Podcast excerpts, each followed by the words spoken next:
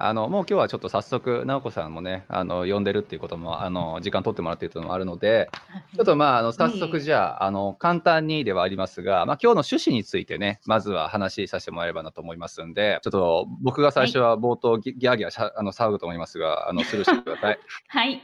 そう、あの今日はね、あのまあ僕のビジネスパートナーである藤井さんの奥さん。である、まあ、直子さんにちょっとね、えー来ていただいて、あの、まあ、子育て周りの実は話とか、まあ、こっちで教育をする、育児をするっていう部分に対しての、まあ、話っていうのをぜひちょっと聞いてみたいということで、えーお呼びさせていただきました。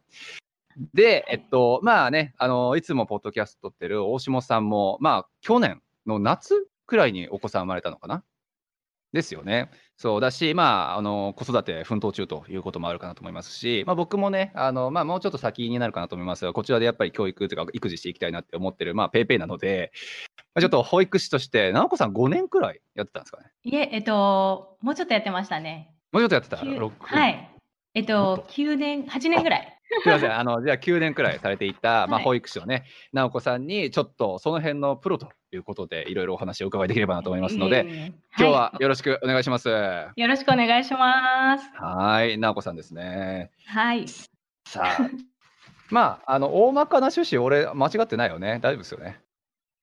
はーい、OK です。そう、というわけで、まあ、基本的にはやっぱり、まあ、大下さんが最近、まあ、育児もされていてっていう部分でね、もう、あの、今後ちょっと、こっち、バンクーバーでの、まあ、育児、子育てっていう部分に一番今、興味がある人というか、まあ、現在、深刻で頑張ってる人かなと思うので、そう、ちょっとまあ、大下さんの気になるところなんかも含めて、いろいろと直子さんに聞いてもらえばなっていうふうに思ってはいるんですが、どうでしょうね。はい。まあ、さっき直子さんのご経歴だけ先にちょっと伺いましたが、9年くらい、えっと、保育士としてこっちで活動されてたみたいな感じなんですか？そうですね。えっと、こっちでデイケアっていう、あの、保育園うん。みたいなところと、あとプリスクールって幼稚園、あ、プリスクールもか。あ、はい、働きました。なるほど、それで、えっと、上の子ができた時に、えっと、仕事を辞めて、それからはずっと主婦で、はいはいあの、主人の仕事を手伝うぐらいのほど。はいはいはい、はい。感じで、今は保育士はしてない状態です。うん、なるほど。じゃあ、あの、はいあれですね、その9年間、デイケア何年の？プリスクール何年ですか？そうですね。まずなんかデイケアで働いて、で、その後、えっと、1年間だけプリスクールに戻ってうー、ん。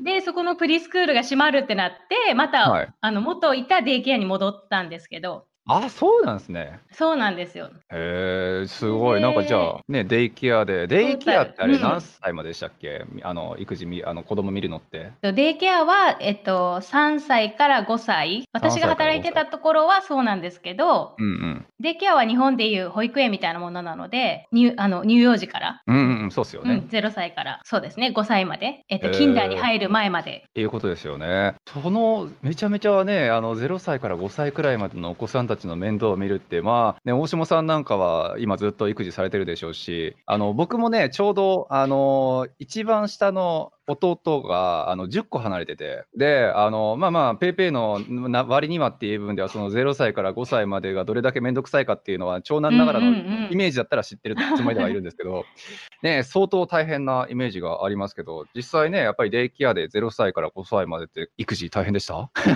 い 育児って言わないのか、えっと、育児の方が大変ですね。保育士として働いてた時の方が全然まだマシだったなって。あの、えー多分大下さんね、わかると思うんですけど、私も一人目生まれた時に、もうなんか、うつ病なる人わかるな、みたいな産後、大変すぎると思って。そうそう。なので、全然保育士の方が楽でしたへね。ーあいや、これからですよ。はい、頑張ります。来ますね。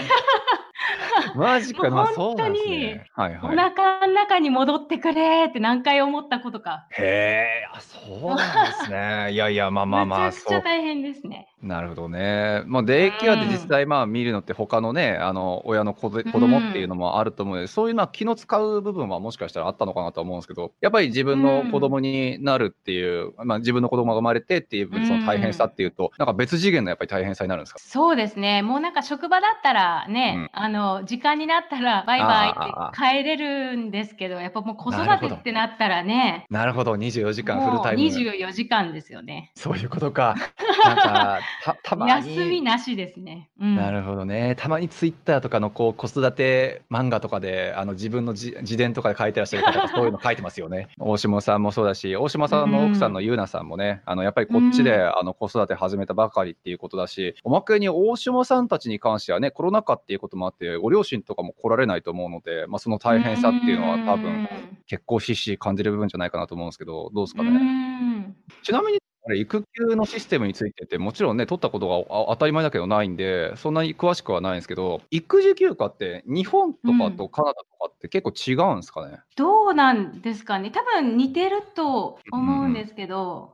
うん、ね、なんか何ヶ月とかの単位でやっぱり取られる方が多いのかなっていうふうには思ってたんですよ。カナダの場合ってそれどのくらい取られるのが普通とかって知ってます？約1年ぐらいだったんですけど、何ヶ月ってちょっとはっきりしたのを覚えてなく大体35週ぐらいですね。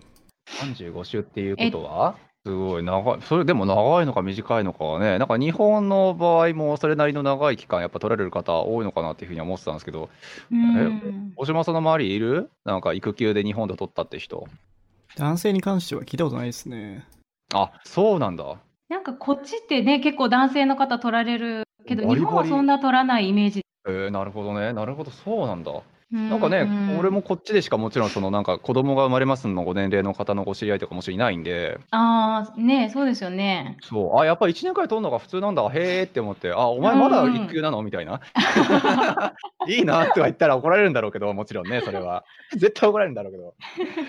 そうそう。まあ、すごくね、長い期間取られるなっていうふうな気は僕もしていたんで、そう、まあ、この辺のね、やっぱり今、日本とカナダの違いとかっていうのも、まあ、それこそ大下さんが仮に今、日本にいるとして、で、こっちで子供をね、あの育てるっていうガードとすれば、それは気になる情報だと思うんで、うん、まあね、あの、ぜひちょっとこういう話はいろいろ聞いていきたいなというふうに思うんですが、とどうしようか、大下さんのあの用意してくれたですね、まあ、簡単なちょっと今日聞きたいことリストっていうのがあったんで、そうなのでね、ちょっとまこれにじゃあ沿ってというか、ある程度は僕もこれ聞きたい内容がいっぱいはあの含まれているので、はい、そうですね。ちょっとこの上で乗っかって話をします。まあ、というわけで、ちょっと行こうかなって思うんですが、まあ、やっぱり教育のシステム自体がね、はい、そもそも日本とカナダで結構違う部分が、まあ、今のね、育児休暇も含めて、やっぱり多いかなと。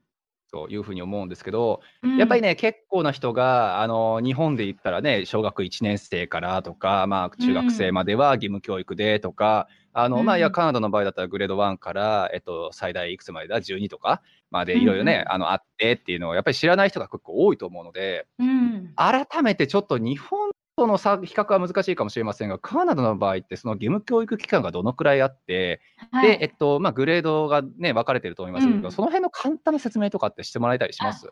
はい、わかりました。まあ、基本的には、えっと、6歳から16歳が義務教育期間。で、キンダーっていう、日本でいう5歳になる年なので、日本でいう年長さんが義務教育なんですけど、このキンダーは、なんかちょっと調べたら、カナダでは3州のみ、BC 州とニューブランズウィック州とプリンスエドワード島の3つだけが、そのキンダーは必須、マンダトリーで。え、そうなんですか？うん、みたいです。私ずっと、キンダーも義務教育だと思ってたんですけど。はいはいはいはい。で、グレード1からは他のところも義務教育。私も、へえと思って。ねやっぱまあ週ごとにね、もちろんシステムは違い、多少違いするんだろうけど。ね。うん。ただそんなクリティカルなところが他の州によって違うっていうのはびっくりですね。ですよね。あとなんか入学の学年分けの時に、うん、日本の場合って4月2日生まれの人から4月1日生まれまでの人でこう区切りがあるじゃないですか。うん、それがカナダの場合は多分それも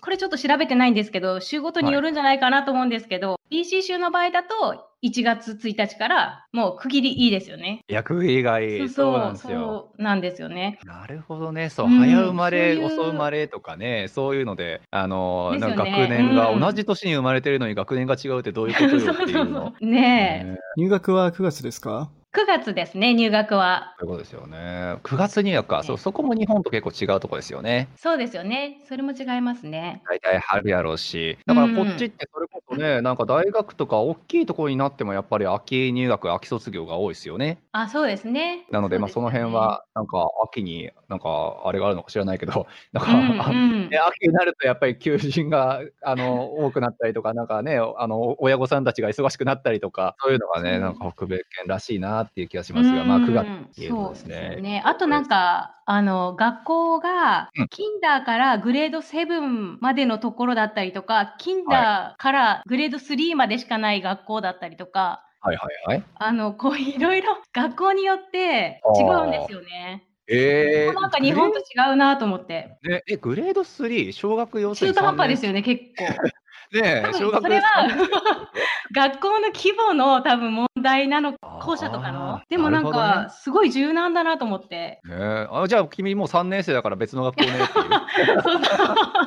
そ そんな感じ。ちなみにまあさっきから結構ね、あのお話に出てきている、やっぱりキンダーとか、あのまあプリスクールとか、まあ、あとうんデイケアも一応入るのかな。やっぱりその辺って結うんうん構分かれ、まあ分かれてるのは知ってるけど、まあ内容よく知らんっていう人結構多いと思うんですね。まあそう、やっぱりプリスクールとかキンダーガーデンとか、あとデイケアとかっていう違いを結構知らないうんうん人やっぱり多いと思うんですよ。まあそうですよね。ぜひね、まあやっぱりあの保育の現場にいらっしゃった方っていうのもあるので、一応もう一回こう僕も知ってるつもりではいるんだけど、知ったかぶりなとこがあるかもしれないから、ちょっと説明してもらってもいいですか？あ、はい、わかりました。まず、はデイケアっていうのは、日本でいう、えっと、保育園に当たるので、日本の保育園って思ってもらったらいいんですけど、働くお母さんとかが一日中預ける。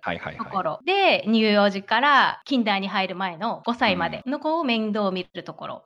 で、次にプリスクール。日本でいう幼稚園なので、えっと1日だいたい3時間のところが多いか3な。でもまあ、え午前と午後と行けるっていうところもあったりとかして、そういうところだと6時間だったりとか、まあそこそこによっても違うんですけど、基本的には幼稚園なので、割とこう、アクティビティとかをギュッと短い時間でやるとこなるろになります。で、3から5歳のところが多いです。はあ、なるほどね。でもそのね計算だとそれこそわかんないけど、デイケア行きながらプリスクールみたいな人もいたりするんですか？デイケア、えっと、デイケアの中にプリスクールの要素を備えているとかもあなるほどったりして、別々のところにデイケアとプリスクールって多分なかなか連れていかないんじゃないか。あーな大体働いてるお母さんうんがうんうん多いので、まあでも、あの、日本語を話させたいとかいうお母さんは、デイケアと日本語のプリスクールとか入れたりする方はいらっしゃる。なるほどね。やっぱり学ぶ用途とか、まあ、その環境とかっていうのに応じて、まあ、もうんうんのを分けるに入るってことですよね。そうですね。えー、知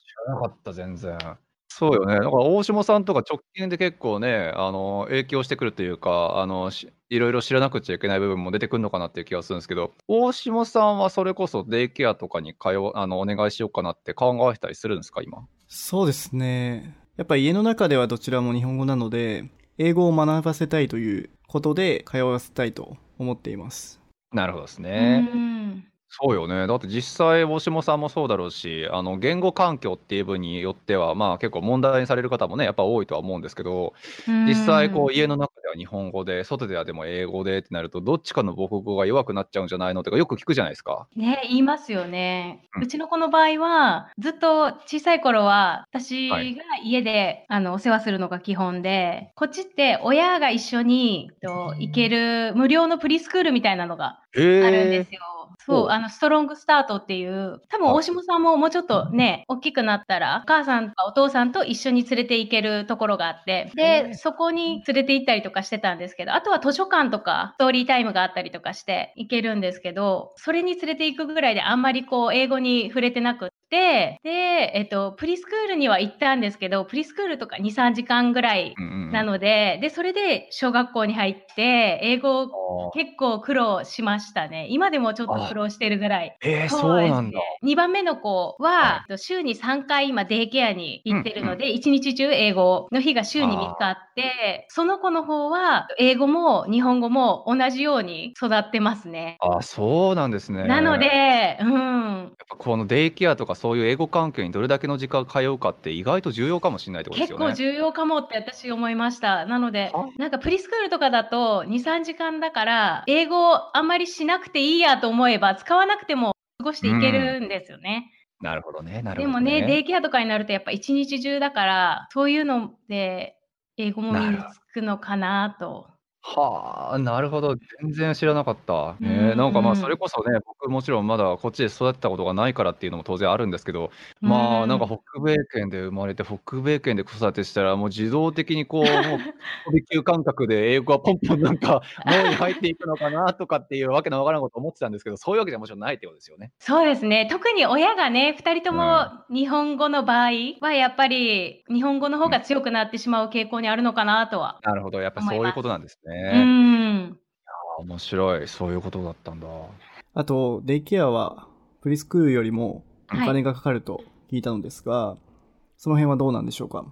バンクーバーのデイケアって、ファミリーデイケアって言って、家で、だいたい保育士1人とかで、そのお家に住んでる人がやってて、免許がある先生だったら8人とかで、まあ、そのう広さと。かによっても違うんですけど、少人はあ数でやっ。てるファミリーデイケアっていうところと、あなるほど。と、グループデイケアっていう大きな、うんうえっとん。25人とか子供がいるデイケ。アの2つに分かれていて、まあ、そそのファミリーデイケアの中でも免許あるな、そういうあの分かれ方があったりするんですけど。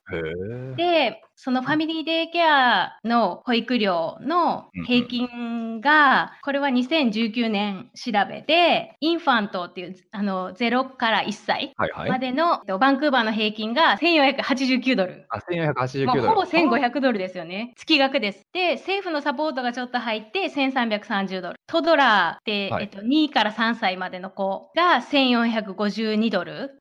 それん。がファミリーデイケアの場合。で、はいはい。政府のサポートが入って1294ドル。で、3から5歳になると1342ドル。サポート入って1272ドル。グループデイケアの場合はもうちょっとだけインファントが高くなってう、ん。1683ドル。結え、構なグル値段ですよね。グループデイケアの方が高いんでのすね。インファント、そうですね。なんでだろう。なんか、え3、え。5歳になるとファミリーデうイケアの方ん。が高くって、はあ。で、グループデイケアの場合、3、5歳は安くなるんですけど、謎。よくわからない。そういうものなの。か。で、まあ、サポート入って1333ドうル。で、トドん。ラーの場合、1621ドル。1279ドル。政府サポート入って、で、最後。にグループデイケアの3から5歳がうん。1100ドル。サポート入って988ドル。やかしい。やっとここで1000ドル。そうそうですなるね。ほどな。結構高い。で、11万1000ドル以下のファミリーの人は、ここうん。からまた政府サポート入ったところからサポートが入るんですけど、それでも、はい。まあまあな値段しますよね。毎日連れて行こう。と思ったそうっすよね。ら。いや、うん。そんな違ったんだ。ちなみにちょっと僕の物覚えが悪かったら申し訳ないんで、え一応復習させてほえしいんですが、はい。インファントっていうのが0歳から1歳、2 1歳歳。?1 うん。歳か。えっと、0歳から1歳乳児か。あ、になるのかな。0乳児ってから1ことですよね。歳。はい。なるほど。で、えっと、もうで、2つくらいありましたよね。トドラトドラーだ。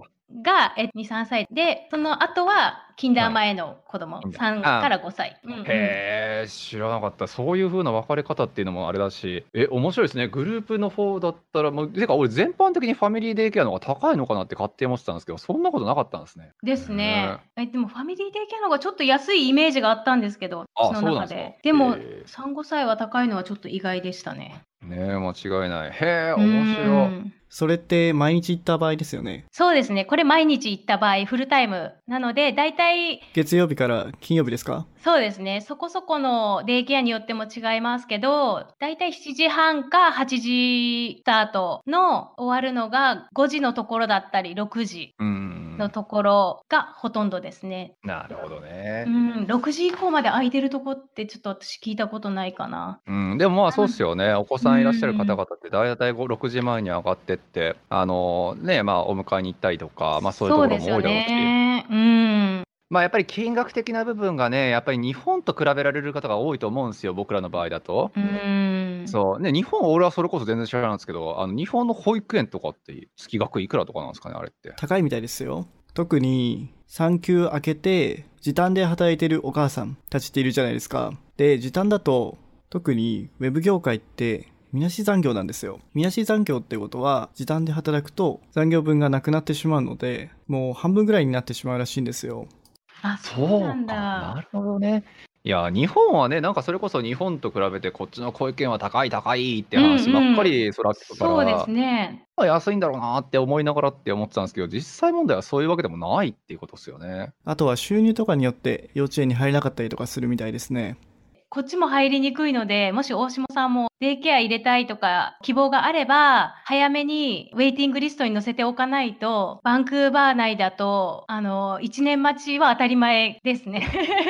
すごい、でもマジか。どうなんだろうもしメトロタウンでバーナビー近くとかになれば、あの、もうちょっと探しやすいとは思うんですけど、どねの、バンクーバー市内だと、もう生まれる前から出ますね。本当に空きがないので。マジで？やば。ねえー、なんかあれですよね、日本で一時うん期ちょっと流行っちゃったじゃないですか、あの保育園落ちたなんちゃら死ねみたいな。いやいやいやああ、もう、でもそんな感じかも。バンクーバーも。結局同じなの。のか、ね、日本はそれこそ少子高齢化でとかっていう部分で、なんかそもそも保育士になりたい人たちが減っちゃってからどうのこうのっていうから、まあそういうことなのかなって思ったけど、バンクーバーも別にじゃあ、人事じゃないってことですよね。そうですね。大変ですね。1うん年前からとかか。なので、まあ、ナニーさんとかを雇う人とかも多いですよね。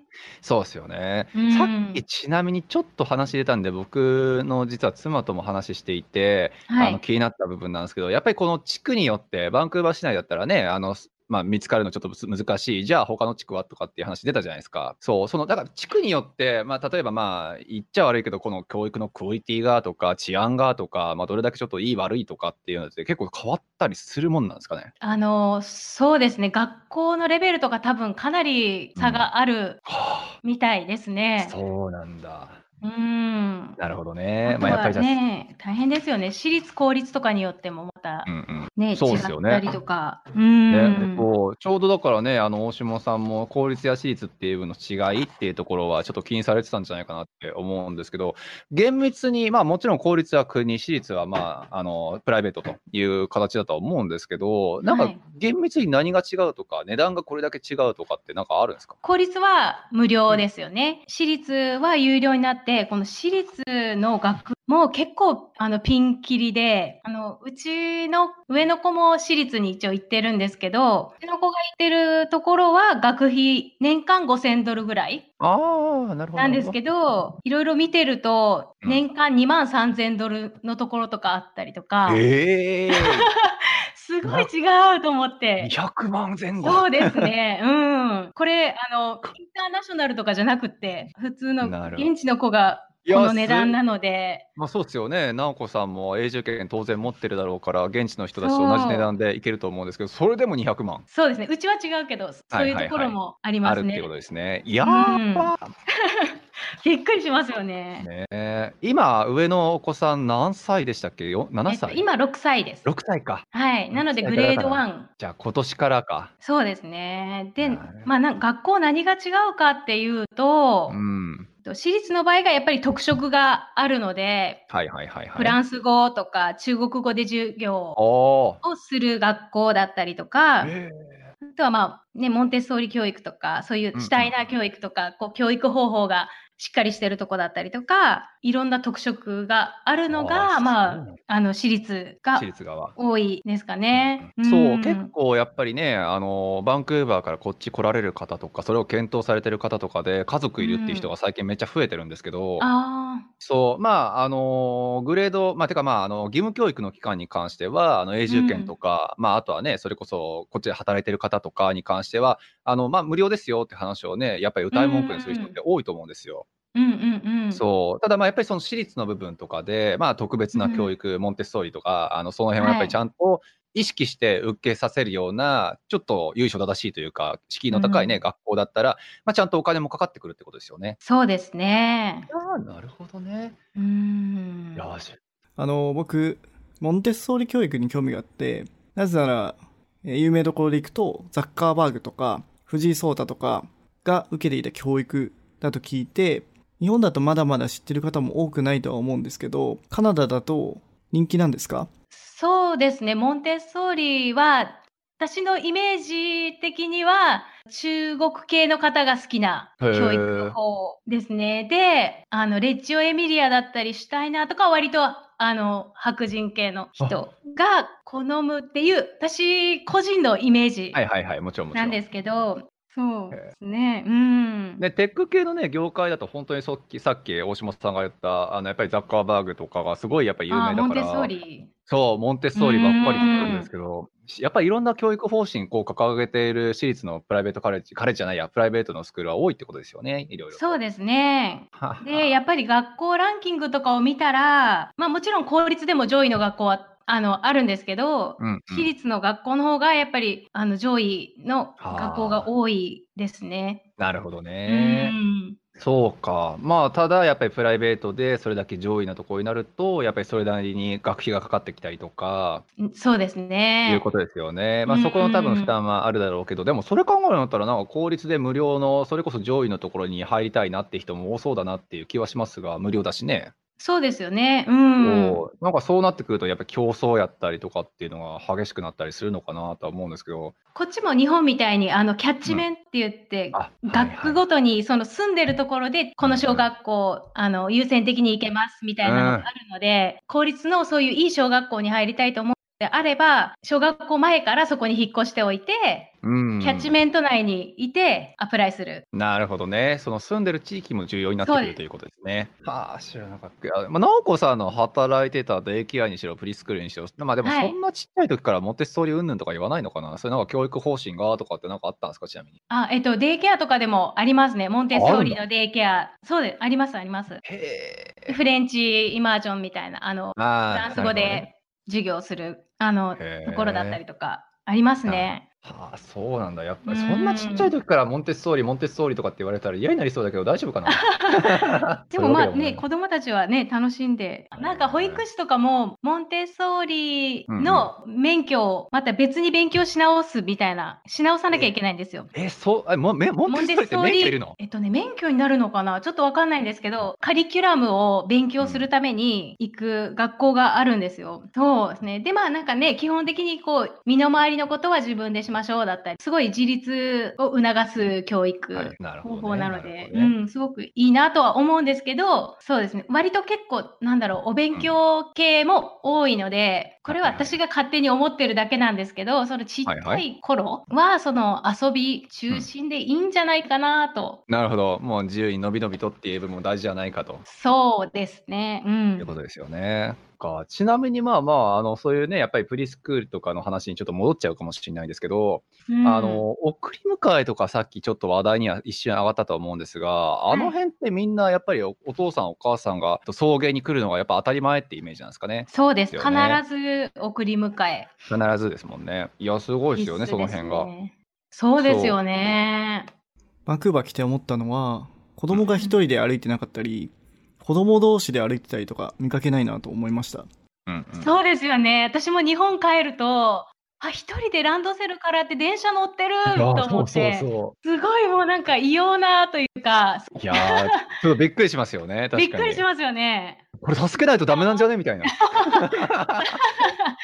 そうそうそう。もうこっちだとすぐ通報されますからね。いやー、本当に。もう一人にしてたりしたらもうすぐですね。いやーまあまあそれだけ子供を守る文化があるのかなとも思うしそうですよね。いやーすごいだからねあのうんお子さんだけでそれこそ電車に乗ってとかっていうのが日本だともう普通に当たり前のね東京みたいなのごちゃごちゃしたとこでもやるじゃないですか。ねえ。ねえあれは本当に一つの文化としてすごいなというか。すごいですよね。ね、やっぱり安全なのかなと。間違いないうんいや、そのやっぱりこう違いっていう部分がね、まあ送り迎えも含めてかなりこう出てるなっていう人は、まあ出てると感じる人は多いなとは思うんですけど、むしろでもやっぱりお父さんお母さんからするとね、まあまあ負担に思ってる人ってやっぱりいないのかなっていう不安、不安というかね、まあ心配もありはするんですが、その辺はやっぱりまあ職場のね、人たちとかも、まあもうお子さんがいる、で送り迎えに行かなくちゃいけないイコール、もう絶対に早めに退社みたいな、そういう文化はある感じですよね。そうですよね。あとは、あの、アフタースクールケアって言って、あの、学童みたいな、あの、こっちの小学校って大体9時からスタートで3時にうん終わってしまうので、あの、働いてるお父さんお母さんとかだったら、そのアフタースクールケアに入れて5時まで、うん、うん、なるほど。面倒見てもらうみたいな、そういうのはありますけどね。そういうことですね。うん。そうか、僕の周り、本当に5時前とかにお迎えに行くって人が多かったから、アフタースクールかにはい入れてたっていうことか。うん、なるですかね。うん。おそらく。なるほどね。いやー、知らないことが多い。送り迎えのことを考えると、車は必須だなと思いました。そうですよね。くてか、車以外で送り迎えする人って、こっちいるのかなって思うんですけど、いるんですか、ちなみに。と、多分いる、あの、歩いてとか。ああ、まあ歩いて、家、あ、そうか、徒歩圏内に住んでりゃそれいいのか。そうですね。あと電車とかバス。いや、面白い。なるほどね。まあじゃあちょっと送り迎え周りの部分に対しても、やっぱりだいぶちょっと違いがあの出てくるかなと。これ、大下さんの次のところで言ってる、まあ、教育水準とかっていうところに関する質問って、なんか意図あったんですか、ちなみに。えっ、と、ワールドユニバーシティランキングス2021っていうのがあって、はい、それを見ると、バンクーバーにある UBC、University of British Columbia Canada っていうのが34位で、日本のトップである東京大学が36位なので、それよりも上なんですよね。あの、教育水準的には多分日本より高いみたいですよね。ねうん、そう言われますよね。同僚のアメリカ人が文章を書くのがすごく上手くて、え、なんでそんなに上手いの？って聞いたんですよ。そしたら、高校の時からエッセイを書く授業があったりとかしたって言ってましたね。で、特に IT 系だと、スラックでコミュニケーション取ったりとか、ノーションでドキュメントをまとめたりとか、文章を書くことがとても大事なので、その辺の能力を高校生のうちから養うことができるのは、いい教育のシステムだなと思いました。確かになんか、あの、ちっちゃい頃から本読みの時間を持つように、あの、私の、もう上の子の娘も、うん、あの、なんか、紙に何月何日、何分読みましたみたいなので、あの、毎日読むようには言われてますね、本へえ、そうなんだ。うん、まあ、本読みとかね、読み書きとかやったら日本でも一応やってるのかなとは思いますけど、そういうのと比べてもこっちは激しいみたいな感じなんですかね、その量が。ねえ、なんかランキング的にも、あの、リーディングはカナダ上の方ですよね。読解力みたいなの。へえ、そうなんですか。うん、日本より高く、さっき調べた時高かったですね。何そのなんか子供たちの読解力ランキングみたいなのがあるんですか、うん、なんかネットですけど、はい、正しいのかな？うん、ありましたね。なんかこっちの子供たちとそんな触れる、会う機会がね、そんなもちろん多いわけじゃないし、あの、まあ、イメージでしか正直ないんですけど、こっちのやっぱり人たち、大学の講義のね、あの様子とか見ていても、やっぱ発言するこの、量、物量がえげつないなっていうのがね。そうですよね。そう、あれこそ本当に教育の賜物なんだろうなって思いつつ。うん。私それ一個言おうと思ってて、はい。こっちって、あの、うん、幼稚園の時から、はいはい。昭和テルっていう時間があって、はいはいはいはい、なるほど。あの、自分の好きなおもちゃを持って行って、みんなの前で発表する。いやー、幼稚園からそんなことしてたら。そうなんです。絶対、すごい。どこの、あの、幼稚園とか保育園とかでもある時間があって、はい、それをするからなのかなと思って。なるほどね。すごいな。そう、だってね、僕ら幼稚園の時、もう俺幼稚園の時のことなんでもう覚えてないけど、あの、まあ多分ないじゃないですか、やっぱり。そんなにないですよね。ねなんかプレゼンする時間みたいな。そうそう、プレゼンじゃああなたこの俺に対して プレゼンテーションしてて、えー、なんで？みたいな感じだし。ね、だからまあやっぱり日本のね、あの教育方針の基本ってみんなで一緒にいいじゃないですか。まあだからこう、ね、なんかあなたが、あの、目立つと言ったら言い方がちょっと極端かもしれないけど、まあちょっと中止になって何かをするとか、まあ何か発表するとかっていうよりも、みんなと団体行動を取ろうっていう部分がね、まあやっぱりちょっと強いなって印象はやっぱり受けるし。例えば日本だと、あんまりベラベラ喋らないのが美しいみたいな美徳みたいなのも僕は感じていて、えー、なのでスマートにクリティカルに一言発言するみたいなのが日本の美徳なのかなと感じています。なんですけど、こっちのミーティングはもう喋らないと価値がないと呼ばれるぐらいなので、その辺は、えっ、ー、と、日本から来た方は気をつけていただきたいなと思います。本当そうなんですよね。だからこっちでもさ、あの、学校とか行く人やっぱ多いけど、もう学校の中で一言も喋らずに帰っちゃうみたいなわけのわからんことしてるやっぱいるからね。うん。それはさすがにもったいないというか、文化が違うというか。うん。まあまあそこもちょっとじゃあ意識は必要ということかなと。ですごく面白かったなって思うんですが、ぼちぼちちょっと次進ませていただこうかなと思うんですが、なんか直子さんの方でこれは言っとかなくっちゃって実際あったりします、うん、もしかしたら日本語学科の情報が気になるかなとはちょっと思ったんですけど、どね、うちの子は今、日本語補習校って言って、あの今、うん、本当だったら土曜日丸、ほぼ丸1日、日本のガイドラインに沿って教えてくれる日本語補習校っていうのに入っ行ってるんですけほうど、ほうほうなるほど、なるほど。それが今はオンラインなので半額になってて、それにかかるのがや年間で約1500、1500ドル。はい、今半額なので、なああ、ので、なるほど、なるほど。コロナが終わったら3000ドルぐらいになるんだと思うけど、なるほどね。まあ、週に1回、週1の、えっと、どのくらいの時間って言ってましたっけ？えっとね、丸1日ほぼもう丸1日か。9時から4時とか、そのぐらいまで。えーなるほどね。なので、まあでもし日本に帰る予定がある人とかであれば、入れておくと、あの日本の小学校の子たちがやっていることをあのあ基本的には全部やるので、なるほど、帰った。時にスムーズに小学校に入っていける。はあ、なるほどね。なかなか大変そうですよね。週 めっちゃだけの大変みたいです。うちの子まだ幼稚部とかで、次小学校1年生の日本だとになるんですけど、なんか宿題がものすごい量だって聞いて、えーちょっともしかして続けられるかなって感じなんですけど、いやー、僕、宿題という言葉にアレルギーあるタイプなんで。そうそう補習校に行く人は結構あの駐在員の方だったりとかが多くて、枠自体もあんまりないので、ねあの基本的には必ず日本に帰る人が対象のやつ。なるほど。で、その他に日本語学校っていうのもあって、えっと日本語学校だと1、2時間とかぐらいで、あのあー日本語の読み書きだけ習うが。なるほどね、なるほどね。そう、それだと、うち今特殊でダブルで行ってるんですけど、それが、えっと、年間あの600ドルとかなので、すごい安いなるほどね、なるほどね。ですね。それはなるほど、いいですね。え、でも、直子さんとこって、はい別に日本に帰る予定はないですよね。あるの？いや、でもなんかね、もし帰るってなった時に、ああ、なるほどね。一応みたいな。そうですね、一応。うんへえ、面白い。まあでもやっぱね、あの、こっちの英語環境にずっと慣れて、日本に帰った時、あたふたするとか、まあね、最悪ちょっといじめがとかって話ももう聞かないわけじゃ正直ないし、そうですよね。ねスムーズにね、うん入っていけるようにと思って。そういうことですよね。だからまあこっちでそのうん日本の教育も受けとくと。話すのは親が日本人なので大丈夫だと思うんですけど、やっぱり日本語の読み書き、特に漢字が難しいと思うので、そこは僕も通わせたいと思いますね。うん。なるほどね。やっぱりじゃあまあそういった大下さんみたいなところも、まあもしかしたらね、その日本語学校だったり、日本語教育をす、日本語教育をする学校だったりっていうのも、まあ検討する必要があるかもしれないってことですよね。うん、そうですね。じゃあ次行っちゃいますか。いろいろ勉強することが多すぎて、これちょっと後でまとめるの大変かもしれないけど頑張りましょう。大変ですよね。いや、価値がある。お金取れるよ、多分、みたいな。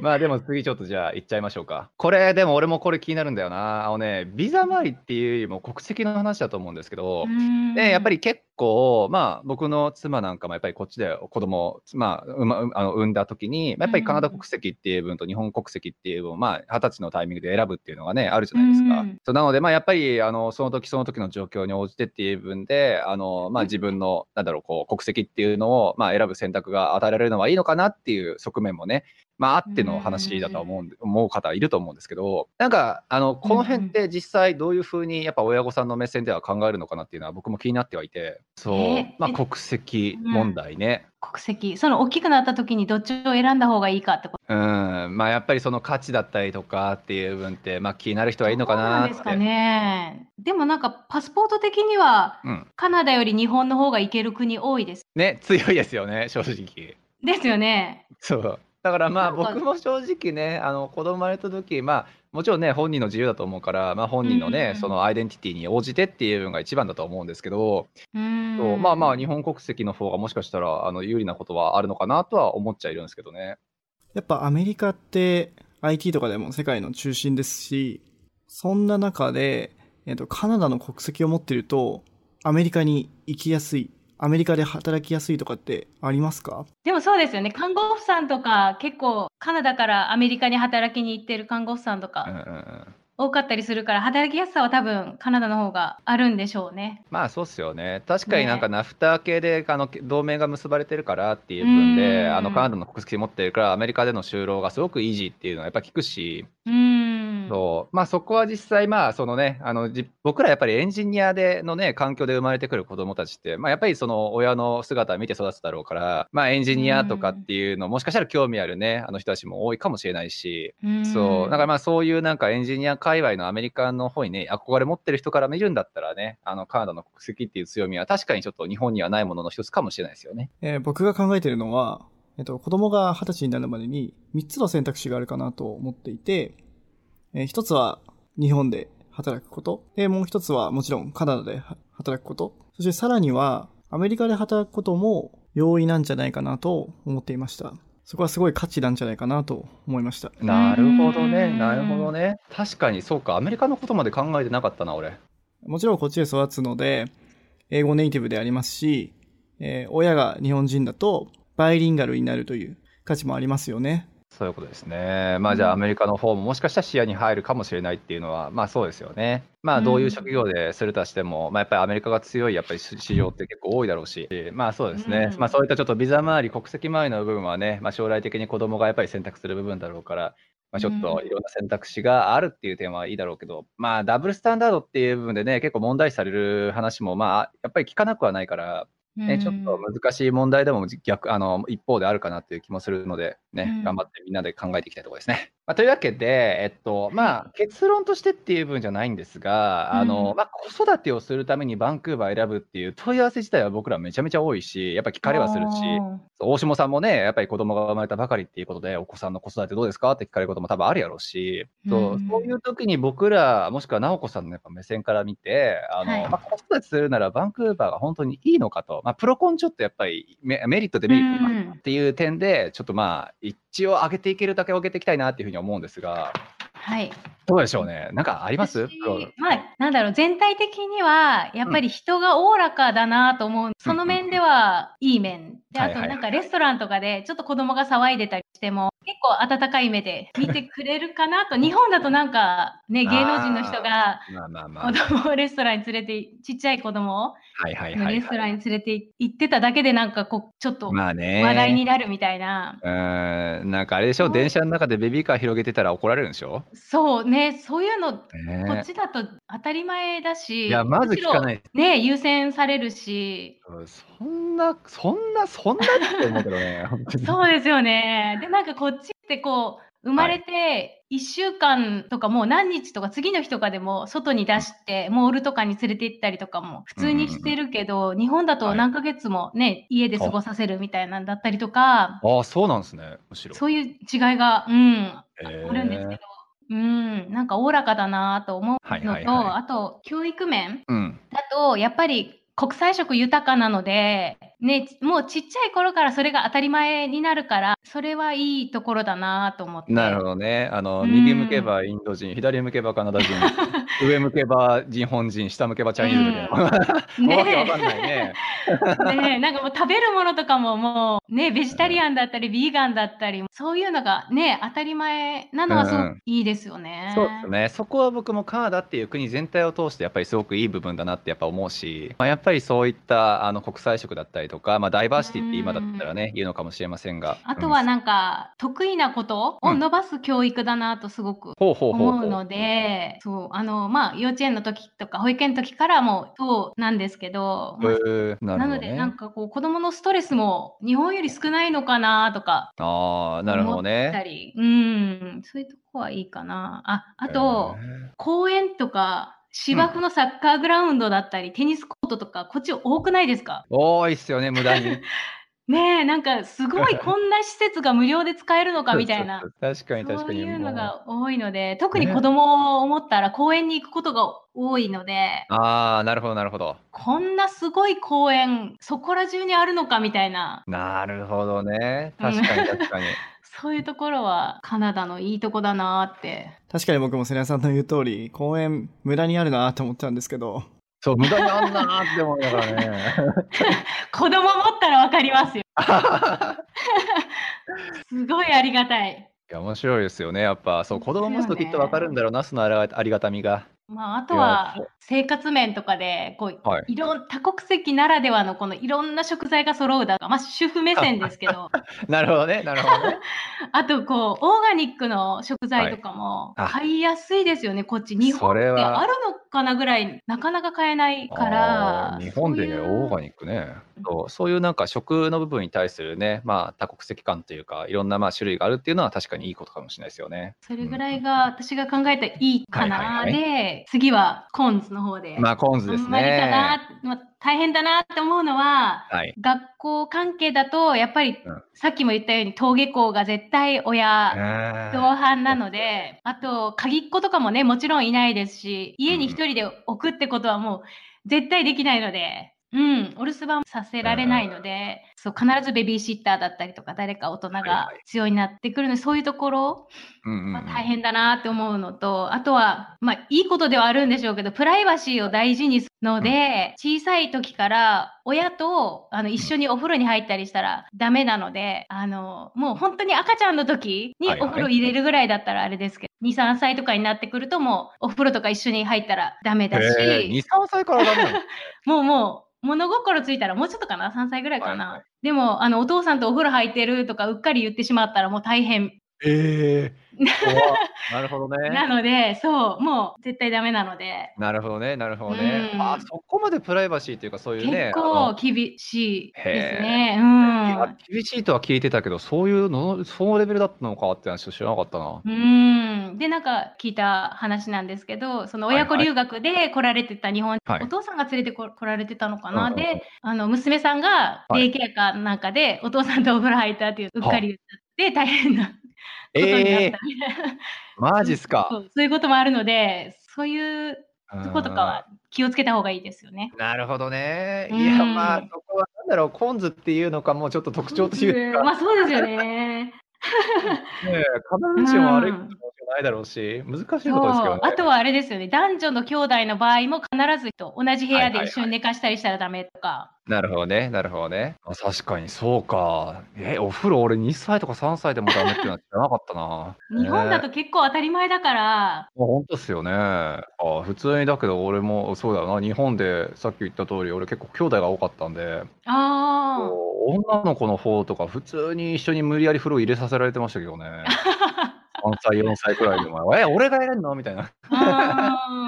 あ、あーそういうの。なポンズになるのかな？まあわかんないけど。で、あとは、まあ、うん、学校とかだと給食がないので、親が必ずお弁当とスナックを持たせなきゃいけないので、まあそういうのはちょっと大変かなって。まあでも、お弁当が日本ほどが今度はお弁当なくていい。あーなるほどね。なるほどねそういう面ではまあ大丈夫なんですけど、実際どんなもん持たせるんですか？そのね、なんか手の込んだものじゃないっていうレベル感っていうか。もう、あの、多分日本だったらいじめられるんじゃないか。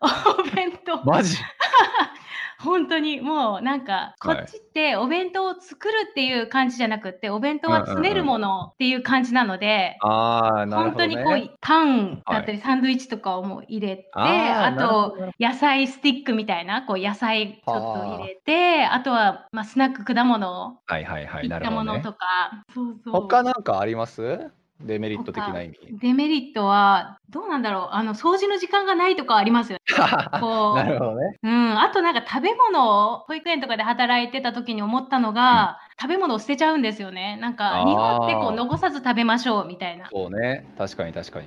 そういうところがないのはちょっとこう残念だなとは。なるほどね。まあ、もったいない、もったいないっていうふうに、まあまあ、そのもったいないがどのくらいのレベルで必要なのかっていうのはあるかもしれませんが。そうですね。あとなんかこう、強制しないので、うん食べたくないんだったら食べなくていいし、こう、はいはいはい。なるほど、食ね。べ、逆に食べさせちゃうと、フォースイーティングこう、虐待の一種になっちゃうんですよ。え、そうなの？そう。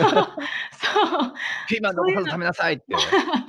そうそう。でもなんかね、逆に捨てちゃうのもったいないとか。へーねまあまあ、でもそういうね、やっぱり日本と比べるからこそ見えてしまう、なんか、どうなんだろうって思うところもやっぱあるってことですよね。そうですね。うん。まあじゃあまあ子育てするならバンクーバーベストなのかっていうの結論かは分かりませんが、まあまあそうしてメリットをするんだったらね、やっぱ得られるメリットもね、あのすごく多そうだなというふうには思うし、うん。まあこれからグローバル色豊かな世の中でやっぱり生きていくっていう部分だったらね、すごくまあメリットになることもあるんじゃないかなとは思いつつ、うん。ね、まあやっぱり日本とのやっぱり比較っていうのもきちんとしながら、あの選んでほしいところではあるということかなと思うので、はい。まあ今日はそんなもんですか？大島さんなんかあります？他質問。